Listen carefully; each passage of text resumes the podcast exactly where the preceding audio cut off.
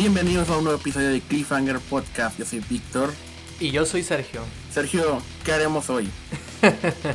Antes de empezar con el tema del día de hoy, quería hacer como una breve recapitulación del podcast. Ok. Y de Cliffhanger en general, ¿no? Porque para los que no lo sepan, somos un canal de YouTube. Empezamos, de hecho, como un canal de YouTube que hace videoensayos, ¿no? Eh, inspirados en los canales de Every Frame a Painting. Now You See It. Eh, Claro. de los de Patrick H. Williams. Ah, este, Nerd Rider. También uno muy bueno. Claro. Con esos empecé yo. Y, y ahora Sí. sigo un chingo más. Sí, hay más. Sí, no, sí, hay- ya. hay, un chingo. Lizzie Ellis, este, Maggie May Fish, que ahora somos super fans de ella. Ándale. Sí, ya hay mucha comunidad de YouTube que, que se dedica al videoensayo, que se dedica a los análisis de cine y demás cosas. Y Cliffhanger empezó justamente como un proyecto que apuntaba a lo mismo. Y posteriormente empezamos el podcast, ¿no? Como una manera de diversificar el contenido, de ser más constantes también, porque los videoensayos pues nos cuestan mucho tiempo. Y quería como simplemente este, ticiar que estamos trabajando justamente en dos videoensayos, ¿no? Para, para estrenarse de- dentro de- del 2021. Y de la misma manera, el podcast se viene más recargado, con más sorpresas. El pitch va a regresar. Y también este, ya tengo por ahí una entrevista que, que me gustaría hacer. Excelente. Y que creo que va a ser la, la primera que hagamos eh, dentro de, de- de esta nueva, de, esta de estos nuevos meses, ¿no? De, Sí, de este año. Sí, exacto, sí, sí, sí.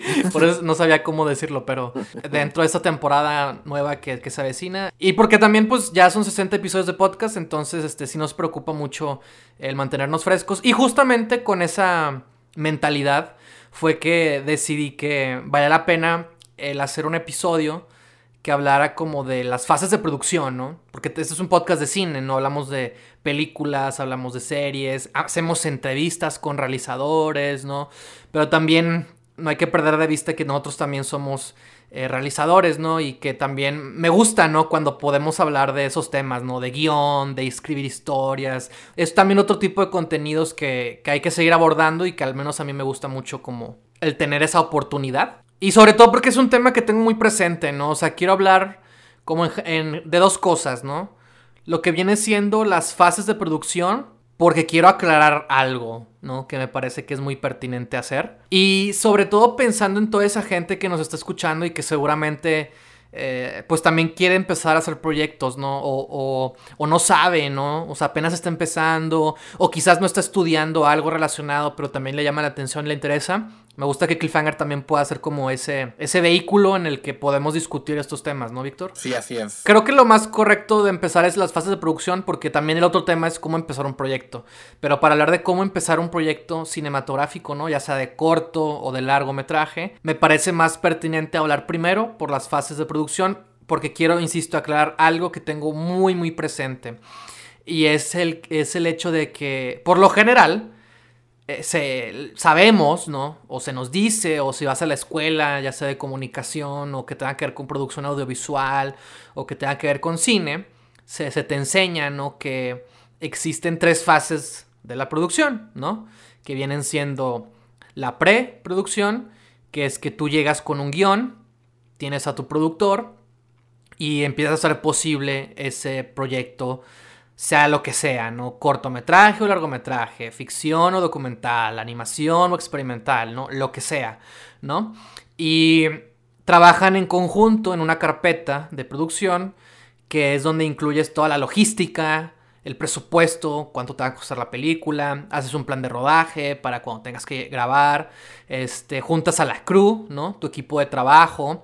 Y todos van, eh, eh, ya, ya con el guion que tú ya escribiste, todos van trabajando en base a esa misma línea, en base a la visión del director, y para todos ir como sintonizados y también ir fluyendo creativamente sobre lo que va a venir siendo eh, esa producción, ¿no? Luego la segunda fase es la producción, que viene siendo el rodaje, ¿no? O sea, grabar todo ese guion en base a esa carpeta de producción que ya se hizo, en esos planes, en esa logística y demás cosas, ¿no? Y la última fase, la tercera, viene siendo la postproducción, que comprende la edición de todo lo que grabaste, ¿no? De hacer un primer corte, ¿no? Que es como el primer borrador de la película. Este, y eh, ya una vez que está listo de principio a fin la narrativa, eh, se trabaja ahora sí lo que viene siendo la postproducción, que viene siendo el diseño sonoro, pues los VFX, eh, la corrección de color, el 5.1, ¿no? De que tiene que ver con el sonido, la mezcla 5.1, este, y todas esas cositas que ya, ya que una vez que la película está terminada, esos son como los ajustes técnicos finales para que esté lista, ¿no?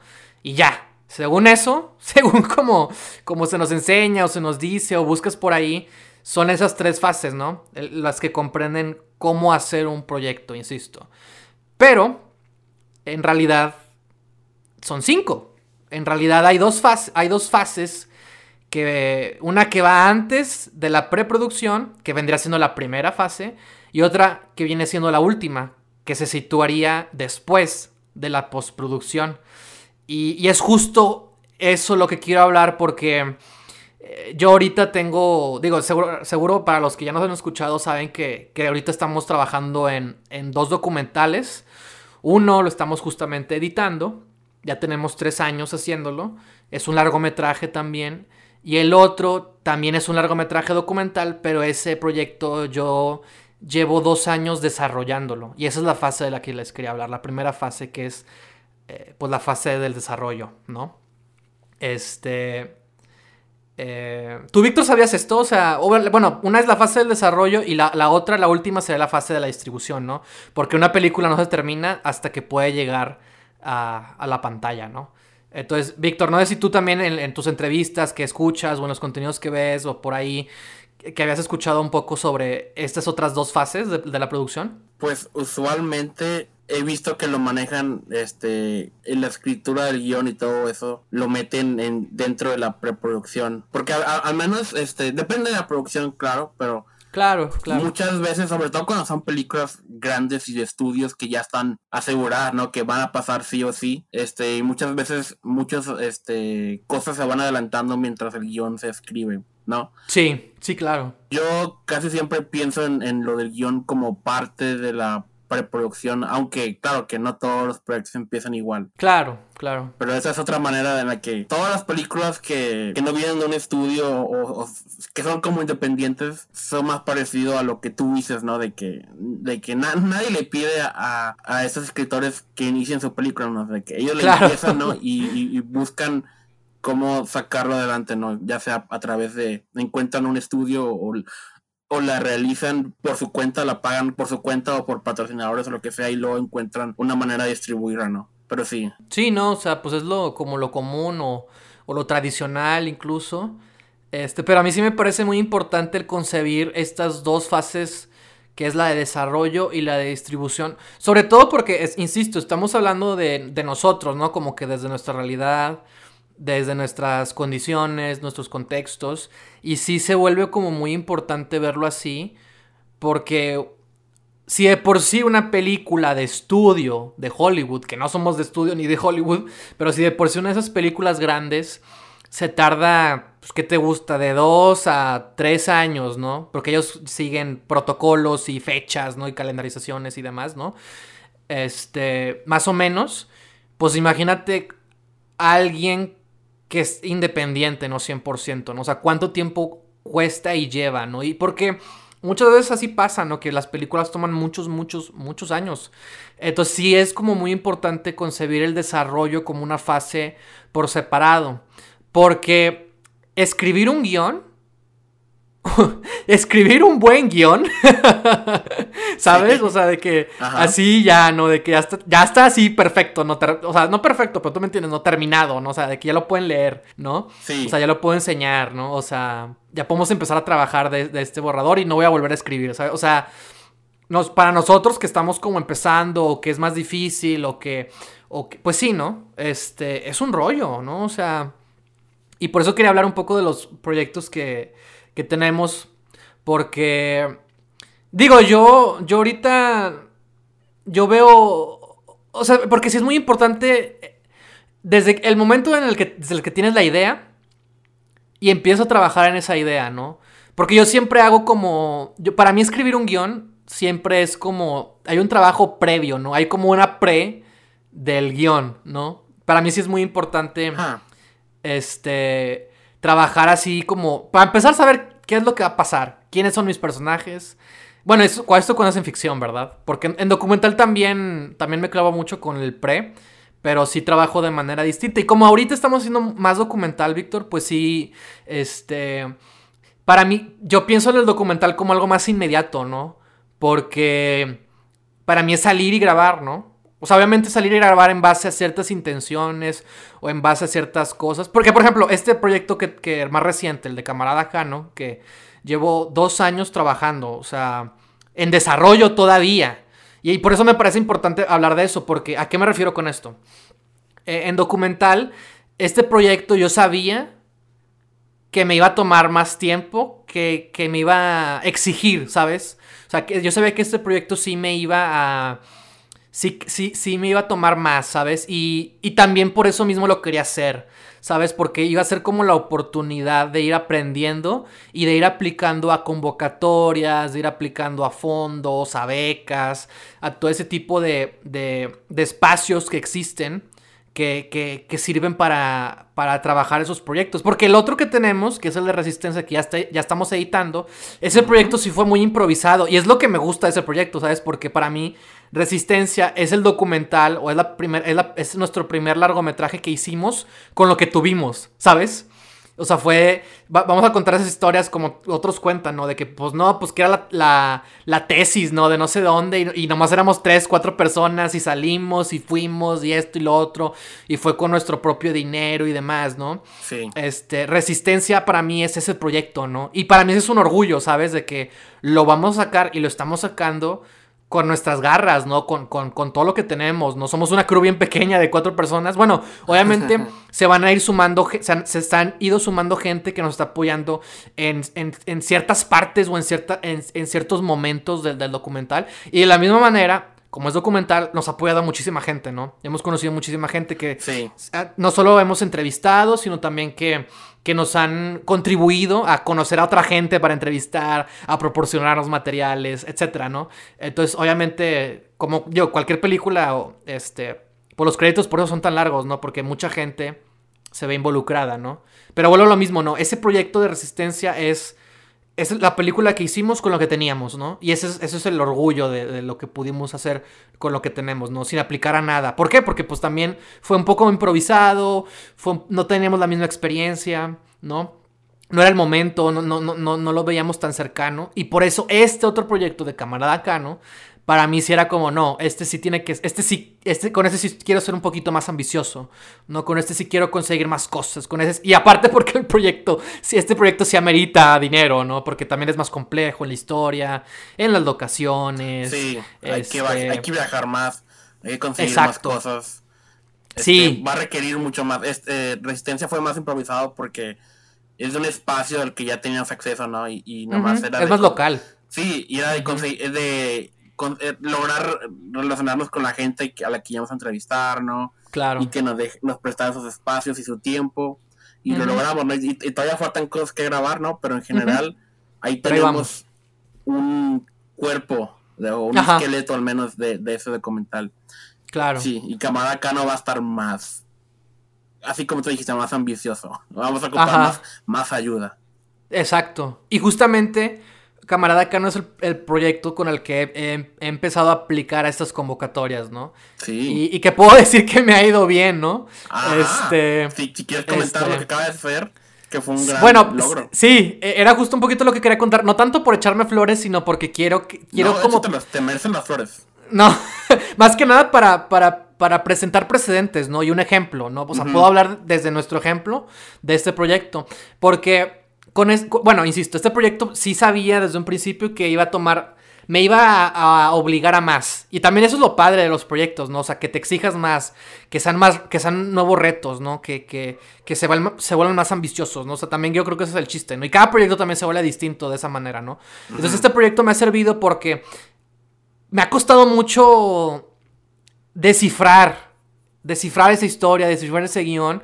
Este, en un principio no tenía tanto, tenía nada más un personaje, que es el personaje titular, Camarada Cano, que viene a raíz de un personaje, de una persona real, con, a, quien yo, a quien conocimos en el otro documental de Resistencia, y que nos contó esta historia, ¿no? Entonces este, teníamos nada más eso, a de cuenta, ¿no? A partir de ahí. Una vez le describí a alguien que, Camarada Cano es un spin-off de Resistencia. Sí, sí, sí, sí, algo así. este, y, y a lo que voy es, empezamos con, y bueno, también, también voy a empezar a hablar de documental para los que estén interesados, porque también es importante ver cómo, es, cómo son los procesos, ¿no?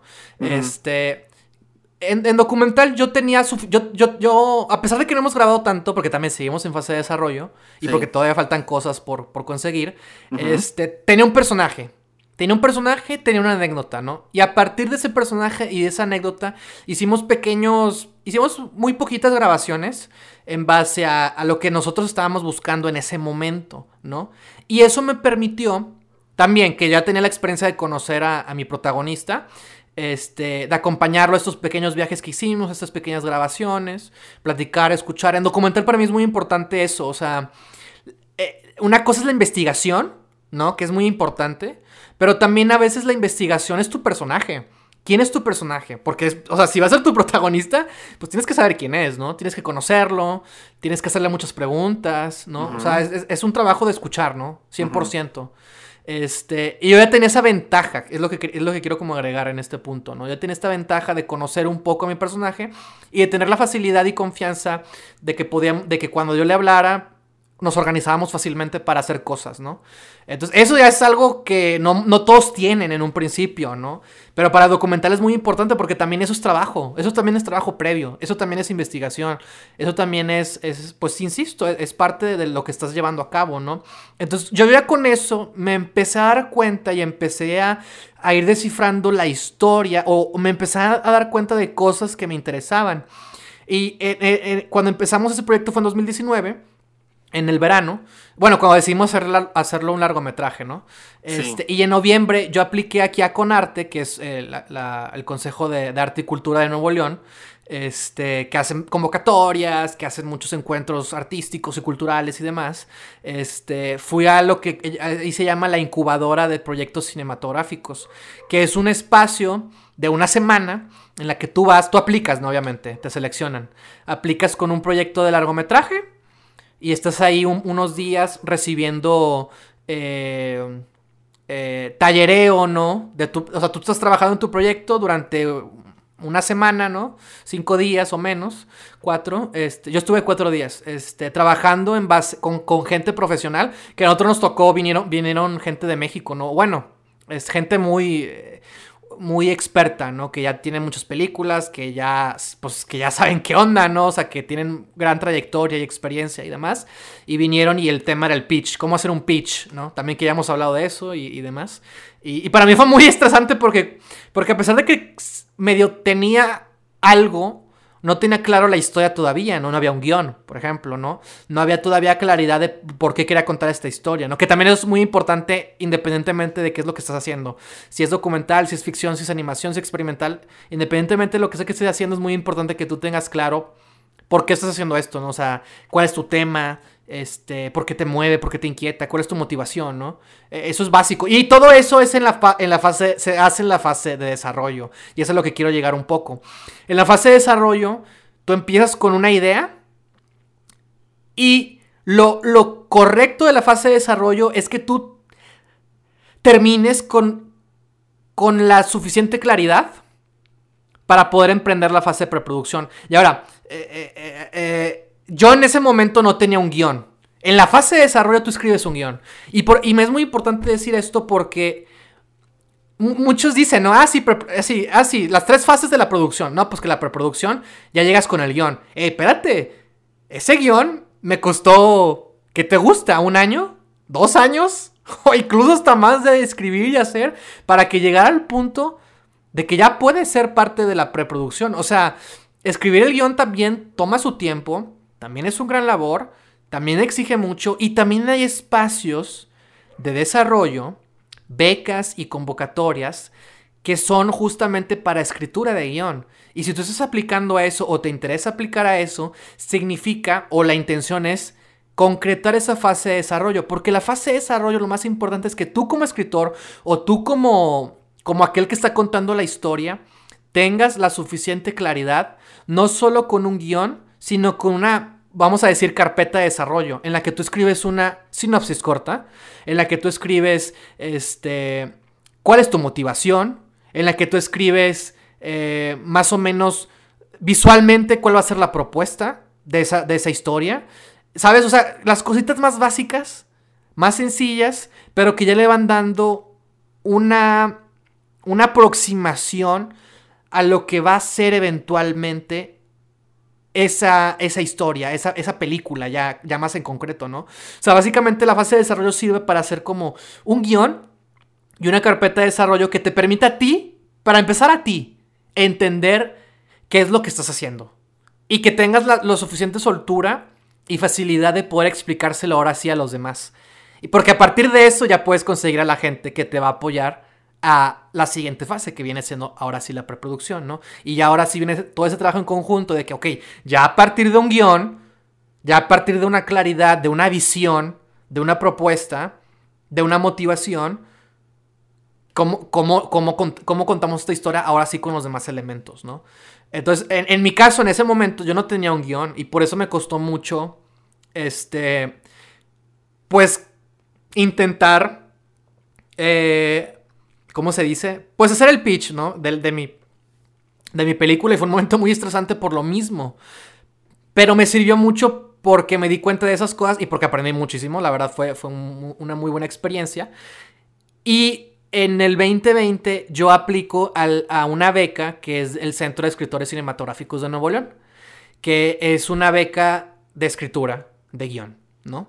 Eh, y fue la primera vez que alguien me pagó por escribir, ¿no? Y era un guion y un proyecto mío, ¿no?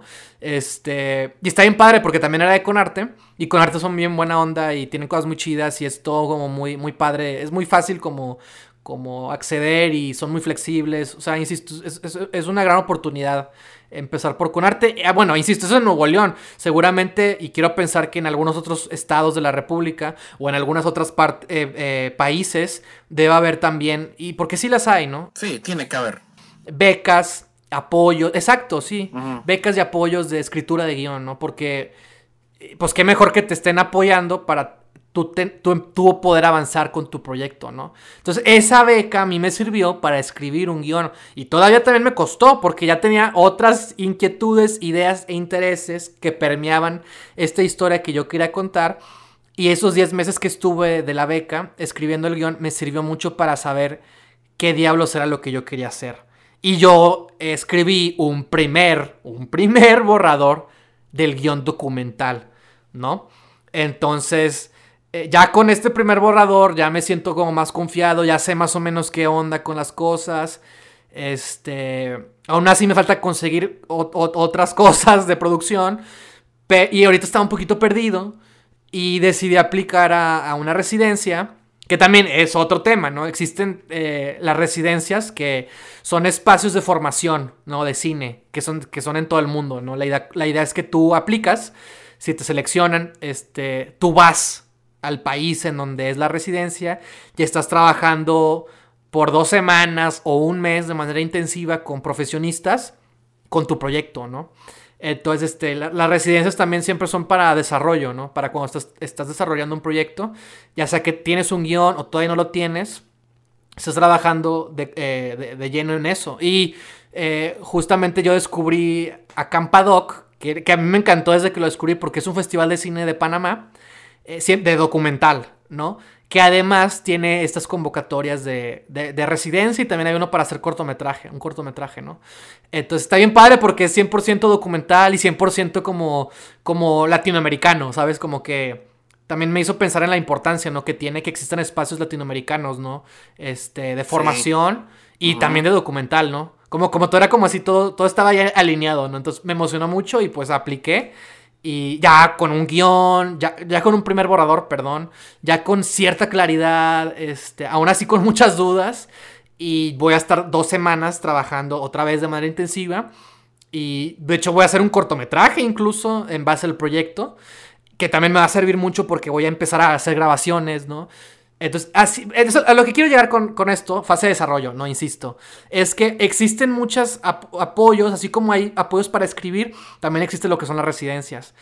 Y, te sirven, insisto, para esta parte en la que tú estás entendiendo, tú estás descifrando, tú estás aclarando. O también eh, te sirve para tener nuevas opiniones, insisto, ¿no? Porque los proyectos van evolucionando y van cambiando y se van solidificando, ¿no? O sea, pues es todo un proceso, ¿no? Que tú puedes llevar por tu propia cuenta de manera solitaria, también es completamente válido. Pero que también también existe, y muchas películas así se hacen de manera independiente, ¿no? Muchas películas, este, pasa, también incluso las, pues sí, ¿no? O sea, existe Sundance, en Sundance también hay como muchas, Sundance Lab, ¿no? Existen como muchos apoyos y demás cosas.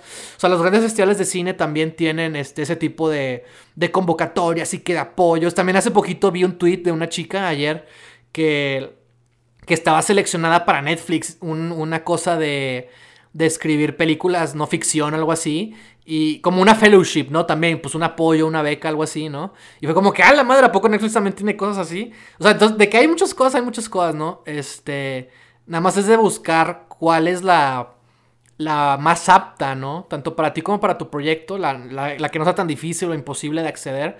Porque de que hay, hay, y te sirven justamente para eso, ¿no? Entonces, sí, por eso quería como hablar de, de, todo este mundo que hay y que tiene que ver con la fase de desarrollo, ¿no? Porque ya con esa fase de desarrollo ya tienes un guion, tienes una carpeta de desarrollo que a ti te permite, insisto, tener esa facilidad de contar qué es lo que quieres hacer, qué, es lo que quieres hacer con otras personas, ¿no? Y a partir de ahí conseguir, pues, lo que sea que vayas a necesitar, ¿no? Un productor, este, algún apoyo, este, una carpeta de producción, este, y toda esa, esa fase que ahora sí viene siendo la, la preproducción. ¿no? De hecho, eh, Whiplash salió de un Sundance Lab. Fue primero un cortometraje y luego se convirtió en largometraje. Sí, sí, hay muchas pelis. Así varias. Este, Whiplash ya ahorita es una película muy, muy celebrada y así muy... nominada y de Oscars y, todo. y, pensar que em, empezó con así, con un taller también y con... Claro. Ayuda de fondos y eso y, mira dónde llegó. Sí, exacto, justamente. O sea, eh, te ayuda a trabajar en tu proyecto a que tengas esa, a que tengas apoyo de externos, de gente que, que se dedica a eso, que está profesionalizada y también te sirve a ti como pues tu trayectoria, ¿no? Vas, tu, tu película va creciendo, va, va ganando estas como, ¿cómo dicen? Este, pues estos pequeños logros para que se vaya concretando, pero a ti también te sirve porque te permite formarte, te permite aprender, aprenderle a otras personas y, es un doble ganar, no es un ganar-ganar, insisto, y... Y, vuelvo a lo mismo, también la importancia que tienen, ¿no? Porque hay muchos proyectos, hay muchas películas que, empezaron así, ¿no? Que, que, que, se fueron por esa vía y, que han tomado años, ¿no? Insisto, no tienes por qué hacerlo así, hay proyectos a los que no, hay gente a la que no, pero sí, sí es importante para los que están empezando, para los que no tienen idea, para los que la ven difícil, ¿no? Este, saber que existen esos espacios, ¿no? Entonces, este, pues esa es la fase de desarrollo, ¿no? O sea, sí, sí me parece importante eh, destacarla, darle su importancia, explicarla, ver cuáles son las posibilidades que tiene. Y, y porque, insisto, escribir un guion, un buen guion, o sea, no... Está cabrón. Pues no es cosa fácil. No cualquiera llega tan lejos, ¿no? Este, ayer estaba viendo una historia así, ya ves que no sé si tú sigues a James Gunn en Instagram, pero siempre está respondiendo preguntas en su historia, ¿no? Y, había una, alguien le preguntó de que cómo le haces para mantenerte motivado, ¿no? Mm. Y, y, él contestó, no, no quiero sonar muy agresivo, pero este es un, esta es una industria muy competitiva, entonces si no estás motivado, este, no sé si, si la vas a armar para todo lo que sigue. Sí lo difícil es llegar al final. Aunque muchos se atoran en el hecho de que quieren hacer el perfecto guion, ¿no? Y el procedimiento no es ese. El primer borrador es para que tú acomodes toda la masa ahí en, un plato, ¿no? Y, los siguientes borradores es para moldearla, para corregir los detalles, para afinar cosas, ¿no? Para quitar cosas que no sirven o agregar cosas que hacen falta. Pero, o sea, muchas posibles carreras que pudieron haber surgido, este, no surgieron porque quisieron hacerlo perfecto del comienzo, ¿no? Y eso no se puede. También es lo que yo, este, con lo que he estado en cursos de dibujo, cosas así últimamente, ¿no? Y también es, es increíblemente difícil aprender a dibujar, porque cada dibujo malo que haces te duele un chingo, ¿no? Y te desmotiva. Y, y, cada vez que no, y no te sale, y no te sale, y no, te sale, y tú piensas que no vas a, no vas a poder llegar más allá de, esto, ¿no? Y, y, es por eso que no hay muchas personas que, que, saben dibujar o no hay muchas personas que son escritores, porque es, es, muy fácil desmotivarse con así un trabajo que tú crees que está mal hecho, ¿no? Pero es avanzar de ahí y, y seguirte mejorando y mejorando. Y pues está difícil. Sí, tocaste tres puntos muy buenos, que es el primer borrador, o sea... Eh, diste en el clavo porque también es muy importante hablar de eso. O sea, el primer borrador nunca va a ser perfecto. No. Y para eso existe. Ese es el propósito del primer borrador. El primer borrador es, esa primera aproximación que vas a tener con tu historia, ¿no? Y obviamente todos queremos que salga bien, que salga perfecto, pero entre y también lo que dice James Gunn de esto es muy competitivo, exactamente, o sea, estamos compitiendo con un montón de gente, ¿no? A la, a la mera hora, ¿no? Este, y es por eso que es importante que que, vayamos aprendiendo, reflexionando, equivocándonos sobre lo que estamos haciendo y sobre lo que queremos hacer, ¿no? Porque entre más claros sepamos qué onda con, con las cosas que queremos hacer, va a haber más paz y tranquilidad, ¿no? Aún, y, los, en los momentos de, de, más duda, ¿no? Y tensión. Porque, pues sí, no, siento que es muy importante no hacer nomás por hacer, sino reflexionar y, darme cuenta de por qué quiero hacer estas cosas, ¿no? O cuál es mi intención, ¿no? O sea, para mí, para mí, para mí, en pocas palabras, para mí el cine es mi vocación, ¿sabes? Yo siento que, que, esto es lo que puedo aportar, ¿sabes? O sea, y, y creo que, y creo que, creo que se me da. Y, creo que también tengo mucho que aprender. Y es lo que más he aprendido en, en todos estos años, ¿no? O sea, todo el, mar, así como dices, ¿no? Tú con tus cursos, o sea, es que sí es muy necesario el, nunca vamos a dejar de aprender. Por lo tanto, siempre es, eh, siempre es este, necesario e importante eh, acudir a espacios de formación, ¿no? Siempre estar como en talleres, eh, incluso viendo entrevistas y pláticas, ¿no? Que hacen, o sea, ahorita también hay, hay muchos contenidos de ese estilo. porque también escuchar a los creadores, ¿no? O sea, te, da un parámetro y te da tranquilidad a veces, ¿no? O te da, esa, esa, aproximación, ¿no? Esa visión que ellos tienen y, te das cuenta a veces que no estás tan, lejano de ellos o que sí estás muy lejano de ellos, pero que también pasan por pues, las mismas... Eh, eh, Inseguridades, dudas, este, obstáculos. Claro, exacto. Y que cómo lo resuelven ellos, pues siguen trabajando, ¿no? O sea, pues, pues es lo que tienen que hacer, ¿no? Entonces, pues con nosotros no es lo mismo, sobre todo si estamos empezando, o sea, para poder llegar a un punto en el que ellos están, pues tenemos, pues con mayor razón hay mucho trabajo por hacer, ¿no? Y ese trabajo no se va a llevar, no, no vamos a llegar a ese trabajo si, si, si no podemos, o sea, sería, se, se, vuelve un poco más, menos complicado el acudir a estos espacios y el darnos cuenta de que tenemos muchas cosas que seguir aprendiendo, ¿no? Y porque también se enriquece mucho lo que, tanto tú como el proyecto que tienes, ¿no? O sea, o sea, no sirve de nada, literal.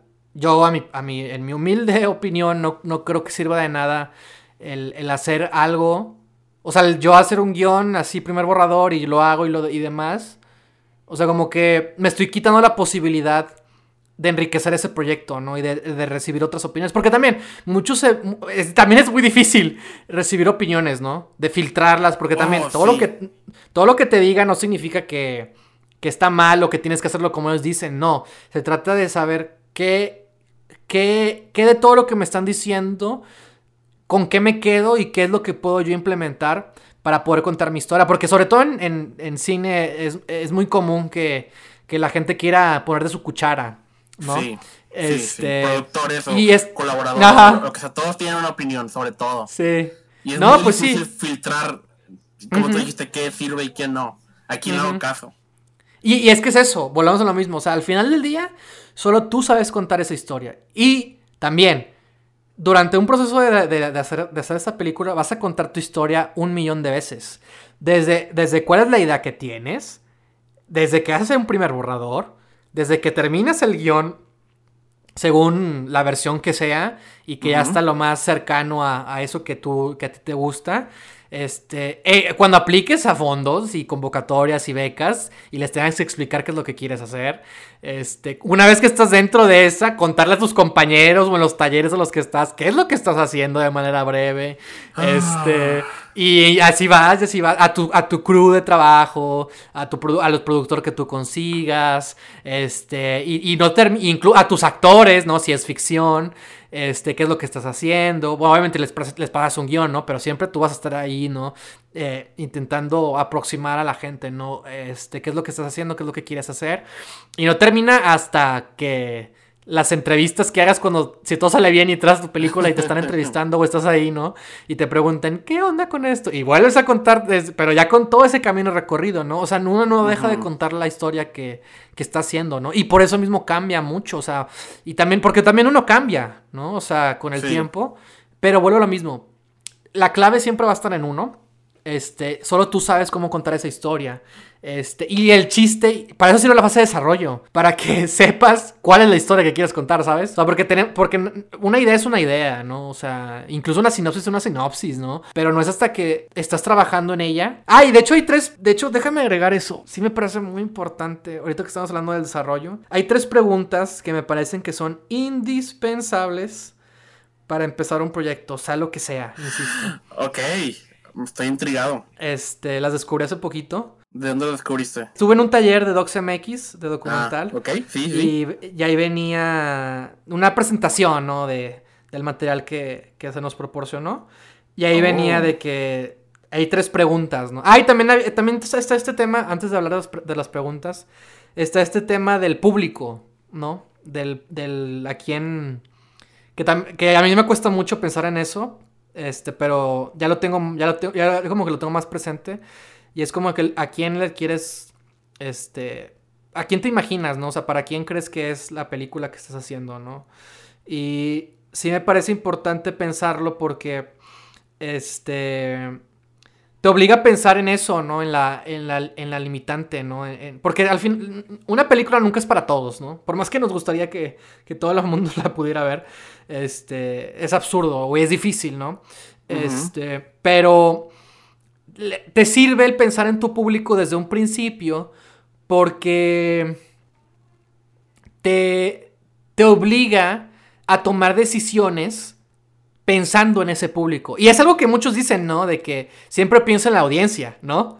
De que siempre piensa en la audiencia, ¿no? Yo creo que tiene que ver un poco con eso, ¿no? O sea, de que no te olvides que esto lo va a ver más gente, ¿no? Entonces, pensar en tu público te sirve para tomar decisiones, para que ese susto que tú quieres en esta película de terror funcione, ¿no? Porque estás pensando en cómo quieres que sea, en, qué momento, de qué manera, ¿sabes? O sea, por poner un ejemplo así muy X, ¿no? Y es que hasta eso es complicado porque sí. te, dicen de que, ah, piensa siempre en tu audiencia y hay, y hay quienes te dicen de que, ah, no, este, tú eres tu propia audiencia si la película funciona para ti, funciona para todos. O sea, he escuchado de todas las versiones, ¿no? sí. Es, es todo lo, más difícil de, estos proyectos creativos es encontrar tu propio balance de qué es lo que funciona para ti y no lo vas a saber hasta que ya hagas uno, ¿no? Entonces, este, tu primer proyecto va a ser como el experimento, ¿no? Y ahí vas a aprender de todo, ¿no? Y te vas a enriquecer para el que sí, el que sí, el que sigue, ¿no? Exacto, exacto. No dejas de aprender. Aquí tengo la presentación Nada más en lo que se carga vamos a hablar de, de esas tres preguntas. Y también antes de esas tres preguntas existe algo, hay un ejercicio de, de, una documentalista que se llama Lucía Gaja, que se llama La Semilla, que también ya he escuchado, ¿no? En otras, como de otras personas u otras variantes. Que básicamente la semilla es cuando tú anotas en una hojita, así cuando recién estás empezando, ¿no? Con la, con la idea, tú anotas el tu motivación, ¿sabes? O sea, el por qué quieres contar esa historia. O sea, ¿cuál es tu, cuál es tu lazo emocional con esa historia, no? Y pues, porque ibas a poner de que, pues de que, de, ahí vas a, a, ¿cómo se dice? A, a, a desahogarte, ¿no? ahí vas a poner tu motivación, ¿no? Y es muy importante eso, porque... ¿Tú lo hiciste? No, todavía no. O sea, yo he hecho algo parecido. Ajá. Pero yo siempre lo hago de que ya terminando, co- con, los cortos, ¿no? Con, con los cortos he hecho algo que te piden en los festivales de cine a veces, casi, pues sí, en muchos te lo piden o en las plataformas. ¿Es- ¿Esto es como una frase o es todo un ensayo así? No, es, sí, es un texto, o sea, un- una hoja, ¿no? Una cuartilla. Sí, sí, sí. O sea, algo, o sea, no es de que, ah, sí, eh, una frase ya, no, es algo así, lo suficiente, ¿no? Que para mí es como una cuartilla, ¿no? En lo que en te puedes explicar, ¿no? Así, así que es concreto, que se entiende, ¿no? El por qué estás haciendo esto, ¿no? Pero yo hago, insisto, lo que se llama el director statement, que es algo que te piden generalmente los festivales de cine.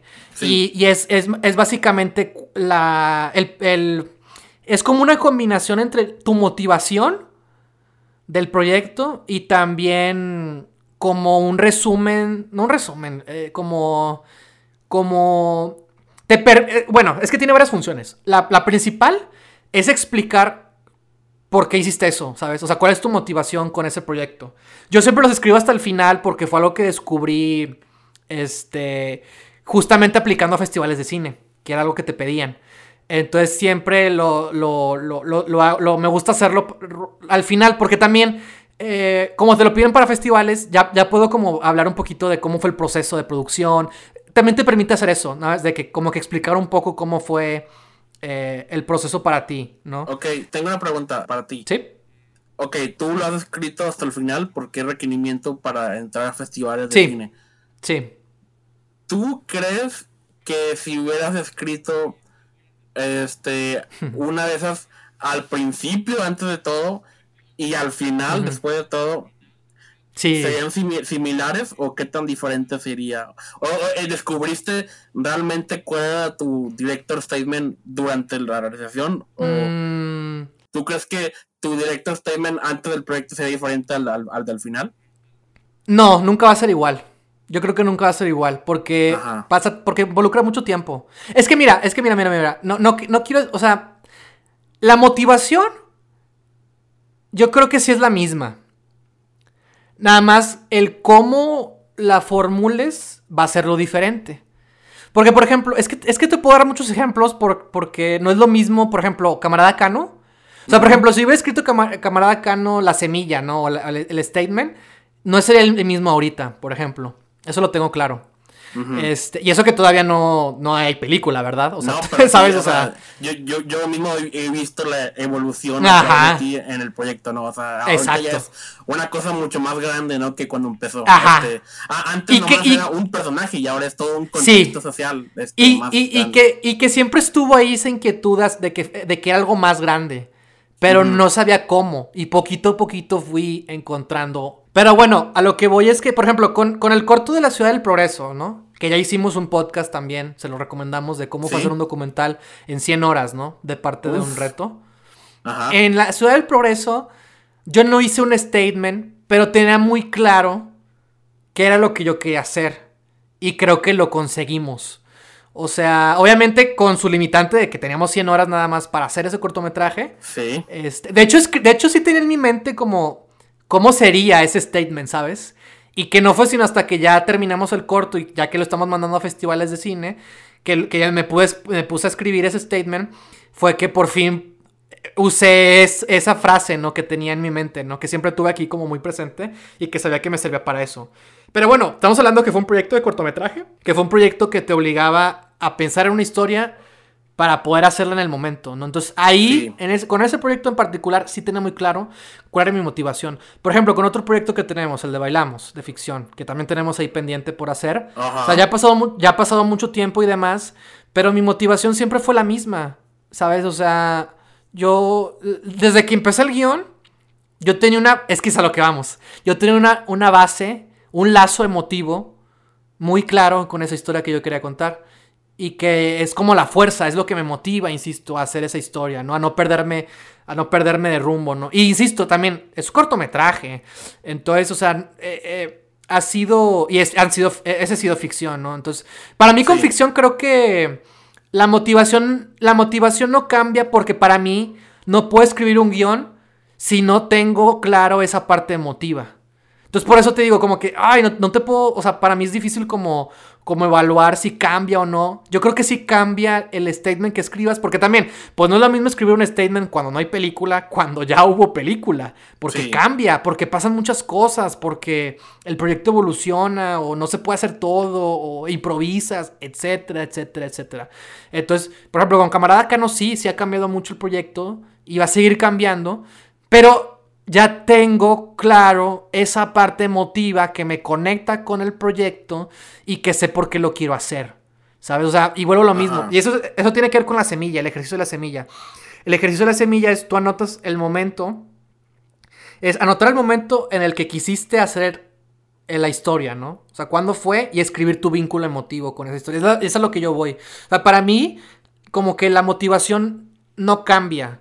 Y en, en ficción para mí no cambia porque, lo porque para mí es un requisito tenerlo muy claro antes de escribir. claro. E, en documental, en documental, pues eh, con la ciudad del progreso sí lo tenía muy claro. Sí lo tenía muy claro y creo que, y, inocentemente, humildemente, creo que cumplí, cumplimos hasta cierto punto con, con eso que yo quería lograr.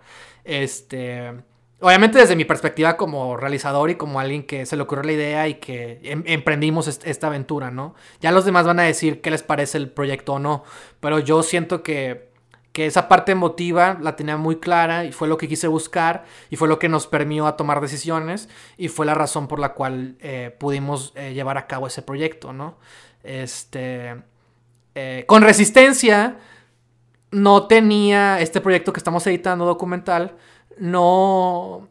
Tenía un interés, sí, pero nunca lo puse en papel. De hecho, lo puse en papel hasta que se los mandé, ¿no? Les mandé como un texto que escribí sobre, sobre qué onda, ¿no? Con todo eso. Y que fueron cosas que yo fui descubriendo. Y es que voy a lo mismo. Para mí, el, es que el documental te permite aprender e investigar mucho. O sea, te obliga, ¿no? También te exige a, a a, clavarte en, en, varios temas, ¿no? Entonces también por eso mismo es como que sí, sí, sí cambian las cosas, ¿no? Sí, también en un documental hay muchas cosas que tú no controlas. Exacto. Puede haber más cambios que en un proyecto de ficción. Sí, sí, totalmente. Estás capturando una realidad y a veces la realidad, como todos comprobamos el año pasado, puede cambiar drásticamente de un día para otro. sí, totalmente. Este, de hecho, les recomiendo mucho, ahorita que estamos hablando de Director Statement, que lean el de Bon Joon-ho de Parasite que es una chulada ese statement. Eh, y bien sencillo, de una manera muy sencilla, está explicando cuál es la película que él quiere hacer. Sí. Y está, está, está, está increíble. Para mí es una inspiración. Yo lo tengo descargado y lo tengo ahí. Y se los enseño a, mis compañeros cuando les explico qué es un, que es un director statement. Ese es un muy buen ejemplo, sí, cierto. Sí, es, es, un ejemplo eh, extraordinario. Y también puedes encontrar en línea el statement del director de la película The Beginners con Ewan McGregor y, Melanie Laurent. Eh, el, el, director está en la página ¿no? de, la, de la película. Eh, tú te metes, tú puras, ¿no? De que, no sé, Beginners, Director Statement y te sale ahí luego, luego el, lo que él escribió y también está muy padre porque él también te habla, te habla de, que era una historia personal y te habla un poco de cómo fue el proceso de casting, ¿no? De cuando consiguió a McGregor y así, te va contando de cómo fue el proceso, ¿no? Un poquito. Y eso vuelve a lo mismo, el, statement te permite como hablar de esas cosas. Aparte yo encuentro, o sea, te pregunté lo de qué tanto puede cambiar de, si lo grabas, si lo escribías antes o después, ¿no? Pero en general es muy, aunque no lo escribas, este, como tú dijiste, ya, ya para terminar esta idea que tengo en la cabeza, este, ese statement, aunque a, veces no se cumpla del todo porque las cosas cambian y las películas cambian porque son un chingo de variables, ¿no? Pero es como tu, como una guía, ¿no? Es tu visión. Exacto. Todo puede cambiar, pero tienes una visión, ¿no? Y tratas de hacerlo lo más, este, apegado a eso, ¿no? Pero obviamente sabiendo que las cosas van a cambiar y y tus colaboradores van a eh, ayudar a mejorar el proyecto también. Es, un statement puede ser no exactamente lo mismo, pero sí es como una visión, es tu visión. Sí, exacto, es que es el chiste. Y pues que vuelvo a lo mismo, por eso me parece importante hablar de la fase de desarrollo, porque tener claridad en una historia tampoco es fácil, y es lo que estamos hablando de cuánto cuesta escribir un guion. ¿No? Y no hablo de, no hablo de dinero, ¿verdad? Hablo de tiempo. Ojalá también, también el dinero, ¿no? Pero, o sea, es que, es que ese esfuerzo y esas horas que tú le dediques creativo, o sea, que tú le estés dedicando, o sea, también debe contar y también debes, debe, debe ser, entendido, ¿no? Y para mí el statement o estos ejercicios son como tu compromiso con la película. Porque al final del día, insisto, es tu historia. Y solo tú sabes cómo contarla. Este, solo tú vas a tener las respuestas. Y entre más pronto tengas esa claridad, esa motivación siempre va a estar ahí. ¿Sabes? O sea, siempre se va a reflejar y, cuando te pierdas regresas a ella. De hecho, para eso sirve el ejercicio de la semilla, en el que, insisto, tú anotas el momento en el que te diste cuenta que querías contar esta historia y escribes tu vínculo emocional. Ahora uno puede decir, no, pues tengo esta idea, pero pues no sé, ah, bueno, pues todavía no la tienes. Y el chiste es esa, que la descubras, que la descifres, que te des cuenta y que reflexiones, porque insisto, y es lo que me parece muy importante, reflexionar por qué estás haciendo esta historia, por qué la quieres contar. O sea, qué, qué, qué, si nadie la cuenta, ¿qué pasa? ¿No? O sea, o qué, o qué es lo que la, hace particular siendo contada por ti, ¿sabes? Tener claridad en una historia es muy complicado y por eso, por eso para mí con ficción yo sí trabajo mucho en, a ver, ¿quién es mi personaje principal? ¿Qué es lo que le va a pasar? Este, ¿cuál es el tema? No, este... Eh, eh, ¿Por qué? Porque, porque, porque me emociona, ¿no? Y las historias que más me emocionan son las que eventualmente escribo y hago, ¿no? Porque hay algo que me conecta con ellas, ¿no? Y, porque tengo claro qué onda con esas historias, ¿no? Que a mí me mueven, eh, que nomás a mí igual me mueven, ¿no? Que, quizás no, no, todo el mundo, pero, pero el chiste es ese, ¿no? Entonces, este, el ejercicio de la semilla sirve para eso, para cuando te pierdas, leer y te des, ah, sí, es esto. ¿Por qué? Porque tienes la claridad de haberlo escrito en una hoja, en una cuartilla, ¿no? Este, las tres preguntas que tengo son... Sí, por favor, dale, estoy listo. Son, ¿de qué se trata la película? Que en esa pregunta tú estés respondiendo la historia. O sea, ¿cuál es la historia? ¿Quiénes son tus personajes? ¿Qué es lo que va a pasar? ¿Cuál es el tema? ¿No? O sea, ¿de qué estás hablando con esa historia, no? Sí, o sea, esto es a nivel trama, no, no a nivel Exacto.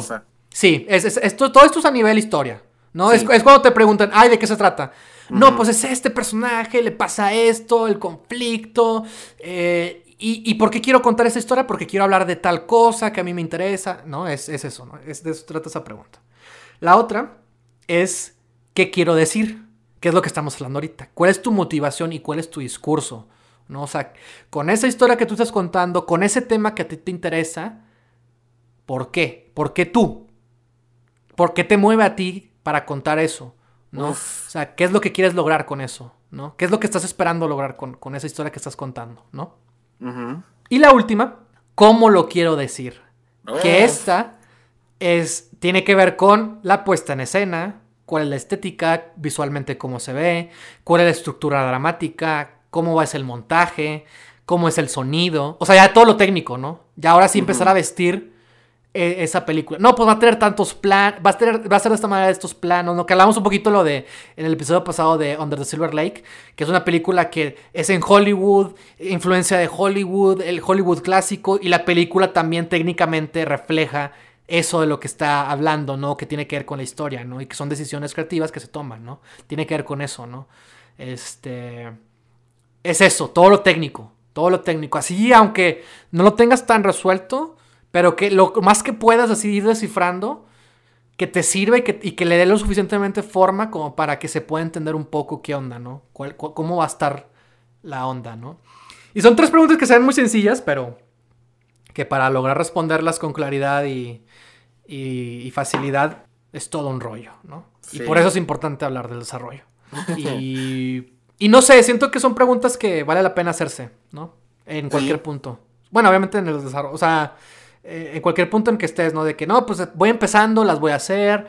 No, pues ya tengo un primer guion, ya tengo un primer orador, las voy a, las voy a contestar, a ver, a ver qué descubro, si no las he hecho, ¿no?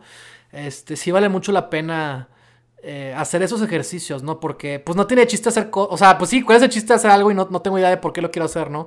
O sea, eh, como que te estás negando eh, esa sinceridad contigo mismo, ese compromiso y también este...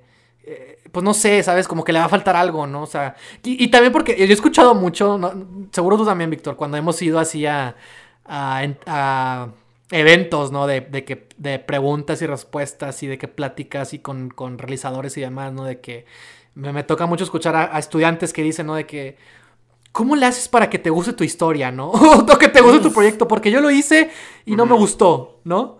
Y es como que, bueno, eh, ok, Si de plano no te gustó lo que hiciste, pues significa que quizás no hiciste todo ese trabajo previo, ¿no? O sea, no, no llegaste a un punto en el que te comprometiste con tu historia a un nivel emotivo y a un nivel discursivo, a un nivel eh, técnico, porque estás haciendo cine, ¿no? O sea, no es poner una cámara y grabar, ¿verdad? O sea, hay una, hay una propuesta, hay una construcción, ¿no? Independientemente, insisto, de lo que estés haciendo, incluso en documental. Hay una subjetividad que tú estás planteando. Y entre más pronto te des cuenta de eso, y entre más pronto tengas esa claridad con la historia que estás contando, es cuando verdaderamente vas a tomar esos retos. Y, y, y vas a intentar buscar eso, ¿no? Porque pues sí, no, de eso se trata, ¿no? Y creo que tiene que ver con eso, cuando la, gente te dice, ¿no? De que, ¿cómo le haces, ¿no? Para... O, es que yo veo lo que viste y no me gustó, y no me gustó, y no me gustó. Y es como que, pues bueno, o sea, digo, también depende, ¿no? Porque puede que sea un trabajo escolar. Entonces, no, no es como que tus trabajos escolares vayan a ser perfectos. Este, pero también pregúntate, ¿no? ¿Qué tanta exigencia o qué tanto esfuerzo, qué tanto trabajo de esto que estamos platicando hiciste, ¿no? Y no, y no para regañarte o para, o para sentirte mal, sino para que en base a esas cosas las puedas aplicar en tus futuros proyectos, ¿no? Y que no te vuelva a pasar eso, porque pues vuelvo a lo mismo. Quizás no te está gustando lo que estás haciendo, porque ni siquiera sabes lo que es lo que estás haciendo, ¿no? Sí. Yo creo que ya nada más para cerrar, este Todavía estamos nomás en la etapa de desarrollo. Sí. Digo, como quiera, pues las otras fases ya son más conocidas, ¿no? No vale la pena hablar de ellas. O sea, quizás hacer este episodio, ¿no? Sí, ya sé, pero todavía nos falta la última que tú dices de sí. distribución. Este, pues la distribución básicamente es darnos cuenta que cuando tu película esté terminada, pues que pueda ser vista, ¿no? Porque todo, ¿de qué sirve que todo ese esfuerzo que hiciste, este, que te costara, tanto en dinero como esfuerzo, emotividad, eh, lo que sea, no tiempo, para que pues nadie la vea, ¿no? Entonces, pues existen festivales de cine, ¿no? Pero que también es muy difícil a veces, este, sobre todo cuando estás empezando, ¿no? Como aplicar a estos festivales de cine, conocerlos, que te seleccionen, ¿no? Vas a enfrentar muchos rechazos y la idea también es esa, ¿no? De aplicar esas cosas, como que irnos entrenando en el arte del rechazo, que nunca se vuelve más fácil, pero que es importante, eh, este, pues eso, ¿no? Y... Pues tú ya tienes mucha experiencia en este ámbito, pues... o sea, en cuanto a aplicar a festivales y eso, ¿no? Y tú todavía estás aprendiendo tan igual como todos, este, eh, sin importar en qué parte de tu carrera estás, ¿no? hay que aprender, así como tú dijiste, el arte del rechazo. Tú, por ejemplo, ¿qué consejo le darías a alguien que está empezando ese, este proceso? Algo que me pasa a mí muy seguido, y creo que le pasa a muchos, ¿no? En general, ¿no? Yo creo que a cualquiera que se enfrenta al rechazo como artista, es que nos lo tomamos muy personal, ¿no? Sí. Este, y es que a mí, a, mí en el caso del cine, este, yo quiero estar en un festival de cine porque quiero que mi película sea vista, ¿sabes? O sea, porque quiero estar en esos públicos, ¿no? Porque quiero tener ese acceso a, a otras a otros espacios, ¿no? Y más, y como que más formados o con esas finalidades. No porque los festivales de cine sea como la única manera o el único espacio, también hay, también, también tienen sus cositas, ¿no? Pero, pues qué mejor que un proyecto pueda estar en un espacio pensado para, para ese tipo de, de que, que, que celebra el cine, ¿no? Entonces, este, yo quiero, aplico todos los festivales de cine que pueda porque quiero ver en cuántos puedo, en cuántos puede ser vista mi película y porque pues, pues que quiero que mi película sea vista, ¿no? O sea, quiero... El cine es un acto comunitario, ¿no? También ya hemos hablado de eso. Sí. Y lo experimentamos también, ¿no? Entonces a mí no me sirve de nada hacer mi peliculita y yo nada más verla sino la película también se, al final se, les, se, les, es del público, ¿no? Cuando, son, cuando es vista o cuando les gusta la gente, ¿no? Entonces, o sea, siento que, para empezar, siento que los proyectos que hacemos pueden tener sus públicos. Todavía estamos descubriendo dónde están y cuáles son y qué es lo que opinan de lo que hacemos, pero eh, me interesa mucho saber qué diálogos pueden despertar lo que hacemos, ¿sabes? Porque pues creo que el cine se trata de eso, ¿no? O sea, es un acto como que nunca se acaba, ¿no? O sea, aún hoy seguimos hablando de películas de hace mucho tiempo y las volvemos a ver y las podemos analizar y podemos darnos cuenta de muchas cosas. Y, de la misma manera podemos ver las nuevas y seguir teniendo conversaciones, ¿no? Entonces yo creo que, que pues el cine es un acto de nunca acabar y me encantaría, pues me encantaría, pues obviamente que que los proyectos que esté haciendo puedan entrar en esos circuitos simplemente para que puedan ser vistos. Porque pues no es lo mismo publicarlo en, en, en las redes, que digo, no tiene absolutamente nada de malo. No. Este, que también puedes crear estrategias para que pueda ser visto, para que la gente lo vea, ¿no? O sea, está padre, ¿no? Este, también se vale, ¿no? Y también es lo que hacemos, ¿no? Cuando ya nuestros cortos, eh, si pudieron ser vistos en festivales y ya no hay para más, pues lo, publicamos, ¿no? Lo compartimos en redes, ¿no? este, están ahí, ¿no? Están, están en ese acceso, ¿no? También, pues piensa en, yo también algo que es, algo que yo voy a llevar a cabo. Con este proyecto de resistencia que estamos editando, ya yo ya estoy pensando en esas cosas, ¿no? De cómo va a ser esta parte de distribución. Obviamente quiero mandarlo a festivales de cine, pero también quiero hacer funciones en espacios pues de ámbitos culturales, ¿no? De ámbitos así, de artísticos, ¿no? Donde, donde, ya ahorita aquí hay muchos cinecafés en, en, en Monterrey, hay muchos lugares en donde creo que puedo preguntar para que la película pueda ser vista, pues es una película muy local, entonces quiero que también la gente de aquí, pues la pueda ver, ¿no? Claro. Entonces, este, también puedes llevar a cabo ese tipo de estrategias, ¿no? En donde, pues para que estés ahí, ¿no? Con con, con el público, ¿no? Y que ah, puedan ver la película y que pueda salir alguna, alguna plática chida. Ese es el sueño. Claro. Estar entre el público, no viéndola. Absorber su, sus reacciones, sus emociones y, sí. lo más cercano que, tienes de, experimentarla como un espectador cualquiera, ¿no? Alguien que no tuvo nada que ver con la película. Sí, pues sí, obviamente, ¿no? Eh, eh, digo, también existe un... Eh, hay, hay hay cortometrajes que son comprados, ¿no? También, este, por televisión, ¿no? O sea, canales de televisión o... Sí. O así hay muchos lugares, ¿no? En los que también se compran los, cortos. Sí, hay festivales que, se usan para que las películas o cortos agarren este, distribuidores, ¿no? Y ahí llegan, pueden llegar al cine o a, un servicio de streaming o ahí depende de quién los compra, ¿no? Exacto, dijiste algo clave. Este, también esa es la finalidad de los festivales de cine, de que te conozcan y de que conozcan qué es lo que está haciendo y de que pueda existir la oportunidad de crear nuevas em, contactos. Principalmente, pues uno buscaría distribuidores, ¿no? Que, te puedan proyectar la película en cines o en algún otro espacio en el que... Digo, por ejemplo, porque ahorita es muy común, ¿no? Este, esta película que está en festivales de cine como Selva Trágica, vamos a hablar de Selva Trágica. De Julián hoy. Sí, sí, que está próxima a estrenarse. Este, en Netflix. Esa película se hizo, se mandó a festivales de cine, ganó en Venecia cierto reconocimiento y terminó, terminando esta fase de festivales de cine, pues no, como ahorita los cines es, complicado, todavía la gente no, no, asiste pues por la pandemia. ¿Sí? Este, se, se optó por la, la, medida de que la película pues fuera adquirida por Netflix y que pues le va a llegar quizás hasta más público, ¿no? De manera pues nomás teniendo la plataforma de Netflix, este, y es lo que muchas películas, por ejemplo, ahorita en, ahorita en esos tiempos de pandemia están haciendo, ¿no? Este, también hay películas como la de La Paloma y el Lobo, que se acaba de estrenar hace poquito, o en Cinetecas, ¿no? También, eso también es otro circuito, ¿no? Este... Este, La Paloma y el Lobo se estrenó también festivales de cine en todo el mundo, ganó ahí varios reconocimientos. Este, se iba a estrenar en cines el año pasado, pero le tocó la pandemia. Este, y se, se, estrenó hace un mes, ¿no? En, en mayo. ¿Sí estrenó en mayo? ¿Fue, Sí, creo que fue este mes. Este, en cines, en Cineteca. Este, y ahorita han tenido. Ah, es que también existe lo que es Cinema Tonalá, que de repente, que hace funciones ahí en, en, físico, pero también hace funciones de repente en línea online, ¿no? Para los que no pueden asistir o les da cosa, que también existe esa, esa, posibilidad, ¿no? Entonces también pueden ver la película de esa manera.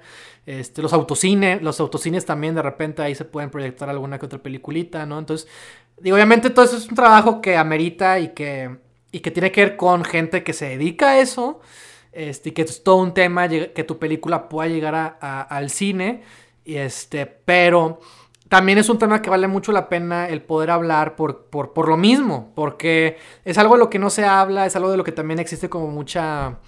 Eh, eh, dudas, ¿no? Del que todavía hay muchas dudas, este, del que se pueden aclarar más cosas, pero que también vale la pena siempre estar pensando, este, para dónde va tu película, ¿no? ¿Cuál va a ser tu estrategia?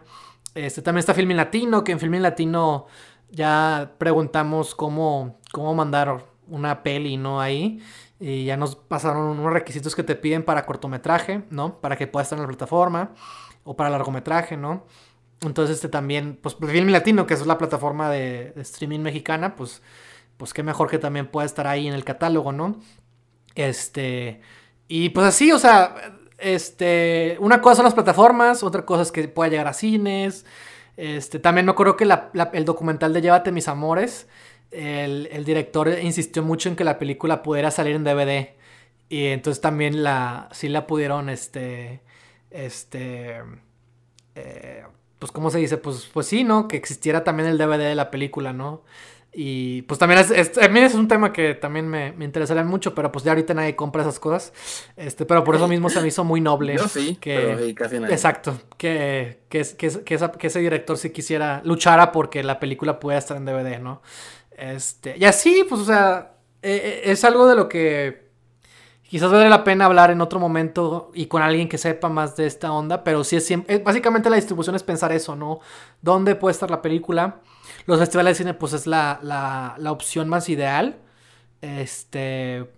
Y hay, porque hay muchos también, hay muchos en todos lados, en todas partes. Ah, y también decía dar un consejo que. Oh, oh, a ver. En Film Freeway descubrí, que es mi plataforma favorita para, para festivales de cine, para mandar a los cortos, eh, o lo que sea, ¿no? Los proyectos en a festivales de cine. Importante Este, información. Descubrí, Muy bien.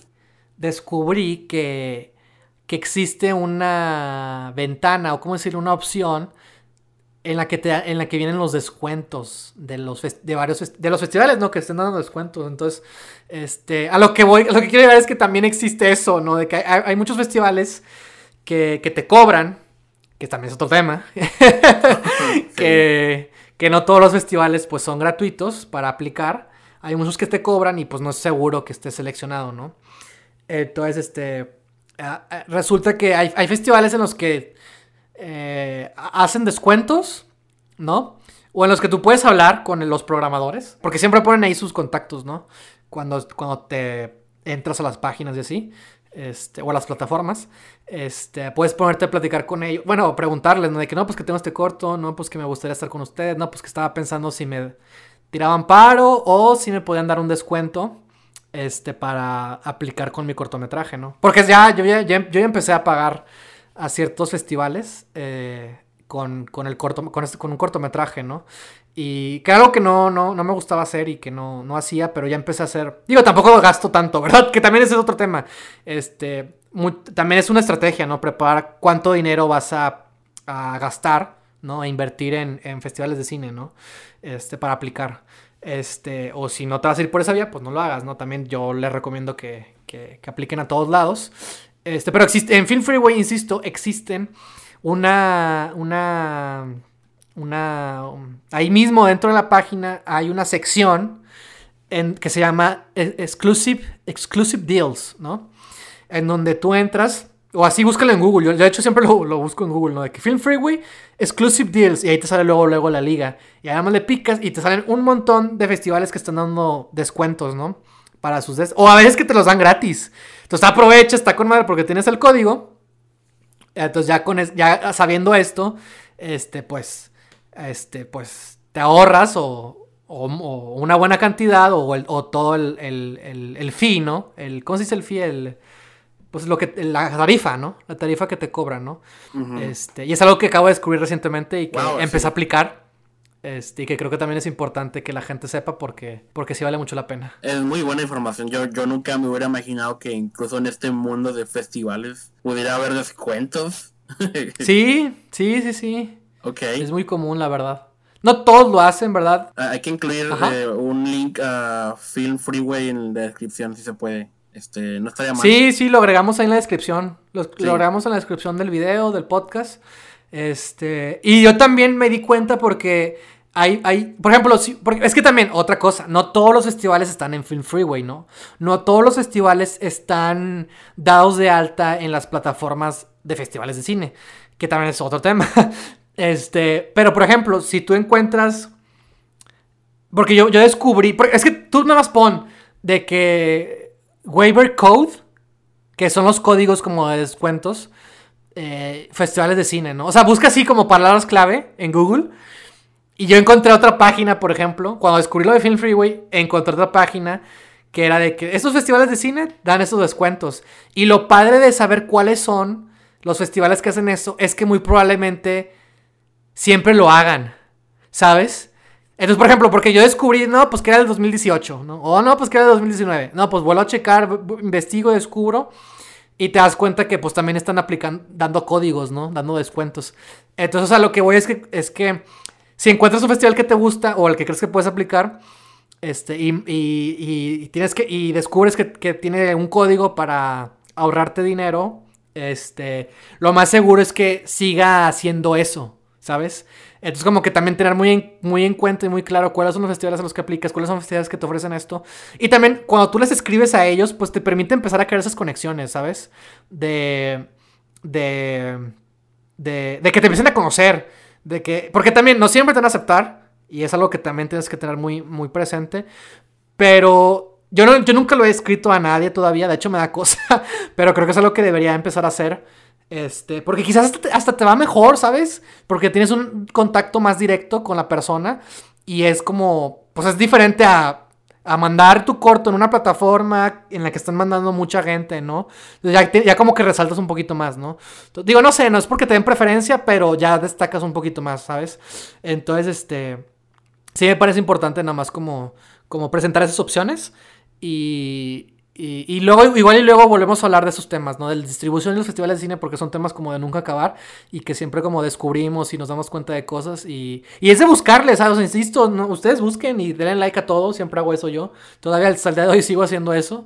Este, y busquen también de que hay pláticas, por ejemplo, Short Film Lab es de Argentina, me parece. Es, es como. Es como un espacio que justamente para cortometrajes, pensado para cortometrajes, es un laboratorio, ¿no? Pues como dice el nombre, de cortometrajes, pero que está enfocado a la distribución de cortometrajes. Oh, este, Fue algo que creo que acaba de empezar, de que yo me enteré en, a principios de este año, 2021, que, que era una convocatoria que estaban sacando, y hace poquito sacaron unas pláticas de, de, lo mismo, de estos temas que estamos hablando, ¿no? De cómo mandar tu corto, ¿no? De cómo es los festivales de cine, de que cómo mandar tu corto a festivales de cine de terror, de cómo mandar tu corto de animación. De, y así sacaron como cinco pláticas muy padres. Este, con distintas personas, ¿no? Con alguien del IMCINE aquí en México, con alguien de, de, otro, de un festival francés, que también es franco, no, creo que era franco, no sé, si era, no era de Francia o de Canadá o franco-canadiense, pero que les interesaba mucho el, el, cine latinoamericano. Entonces también existe como, hay muchas cosas ahí de todo, ¿no? Entonces Short Film Lab también se lo recomiendo como, como una plataforma en la que están haciendo cosas chidas. No sé si las pláticas dijeron que las iban a quitar, pero creo que están en su página web.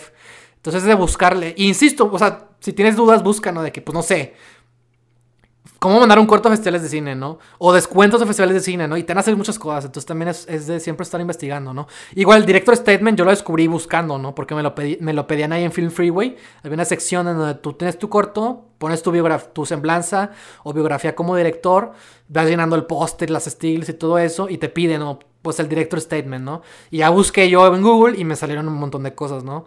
Entonces se trata de, pues también siempre estar buscando, investigando, preguntando. Este, y, y pues nada, ¿no? Digo, insisto, igual son temas que dan para seguir hablando, ¿no? En el futuro. Y pues nada, no quería desaprovechar esta oportunidad sin hablar, sin hacer esa aclaración de las cinco fases. Y porque sí es muy importante tener en cuenta eso, insisto, o sea, una película no se acaba hasta que puede llegarle a un público, ¿no? Hasta que le puede llegar a la audiencia, ¿no? Y el chiste de todo tu esfuerzo es que pueda ser, este, visto, ¿no? Pueda ser consumido, bueno, no consumido, sí, que pueda ser visto, ¿no? En, en, en, comunión de preferencia o en una plataforma, ¿no? Este, por un montón de gente, ¿no? Entonces, pues yo creo que esa siempre debe ser la finalidad. Este, y porque sí, pues, pues sí, ¿no? Pues la gente te va conociendo, te enriqueces tú también, se despiertan diálogos, entonces, este, pues son cosas que no hay que desaprovechar, ¿no? Muy bien, muy bien dicho, Sergio. Y sí, estoy, estoy, estoy en la página de de Free, Freeway en este momento y sí hay que encontrar los descuentos. y también viene que viene una eh, sección de, de, preguntas en la página y dice que una pregunta es ¿dónde puedo encontrar descuentos? Este, y, bla, bla, bla. y ahí te recomiendan que sigas a Free Freeway en Twitter, Facebook, en Instagram, que ahí postean. Mm, ah, de hecho, este, sí es cierto. Sí, es cierto. Si tú, si tú te registras en Film Freeway, también siempre te mandan correos. Yo casi no los pelaba porque muchas veces te dicen, no, no pues que este, este festival va a cerrar pronto. No, pues que te recomendamos eh, que apliques este festival. Y por lo general siempre son. Siempre te dicen de los que son de paga. Porque pues son los que pueden pagar publicidad, ¿no? Entonces son los que te recomienda. Pero me di cuenta que en los, en los correos como semanales que te manda siempre te destaca ciertos festivales de cine y luego también te dice el descuento de la semana, ¿no? Y te pone tres festivales de cine que, que tienen descuento para, para waiver, ¿no? Para un código, o un código para descuento para, para que puedas aplicar. Entonces fue como que, ah, mira, también te, están, también te mandan, ¿no? En el correo también hay, si lo lees, te das cuenta de que también ahí te dicen cosas. Entonces también es otra ventaja de Film Freeway cuando está registrado. Cuando te mandan correos de repente y te mandan, siempre, pues siempre están procurando que, que estés al tanto. Y, y sí, cierto, y pues siempre te están mandando cosas, ¿no? Y aparte, insisto, de la sección que ellos tienen en su página. Entonces, pues sí, siempre es estar buscando, investigando y ahí dándose cuenta, aprendiendo, insisto. Estaría muy chingón poder entrevistar a alguien dedicado a la distribución o algo así. Sí, es un tema, pendiente. sí. sí, es un tema pendiente. Pero bueno, ya veremos cuándo lo hacemos. Y pues nada, sin nada más, sin nada más que agregar, Víctor, ¿dónde pueden encontrarnos? Nos pueden encontrar en Anchor, Google Podcast, Apple Podcast, Spotify, YouTube y Facebook cuando hay entrevistas. Que yo creo que va a haber una muy pronto. Bueno, no tan pronto, pero eventualmente va a haber una. Es probable. Sí. este, se vienen cosas nuevas para Cliffhanger. Cosas chidas, cosas emocionantes. Este. Y pues manténganse suscritos, manténganse al tanto, síganos en Facebook, eh, no dejen de escucharnos y pues nada, nos vemos en el próximo episodio. Hasta la próxima. Bye.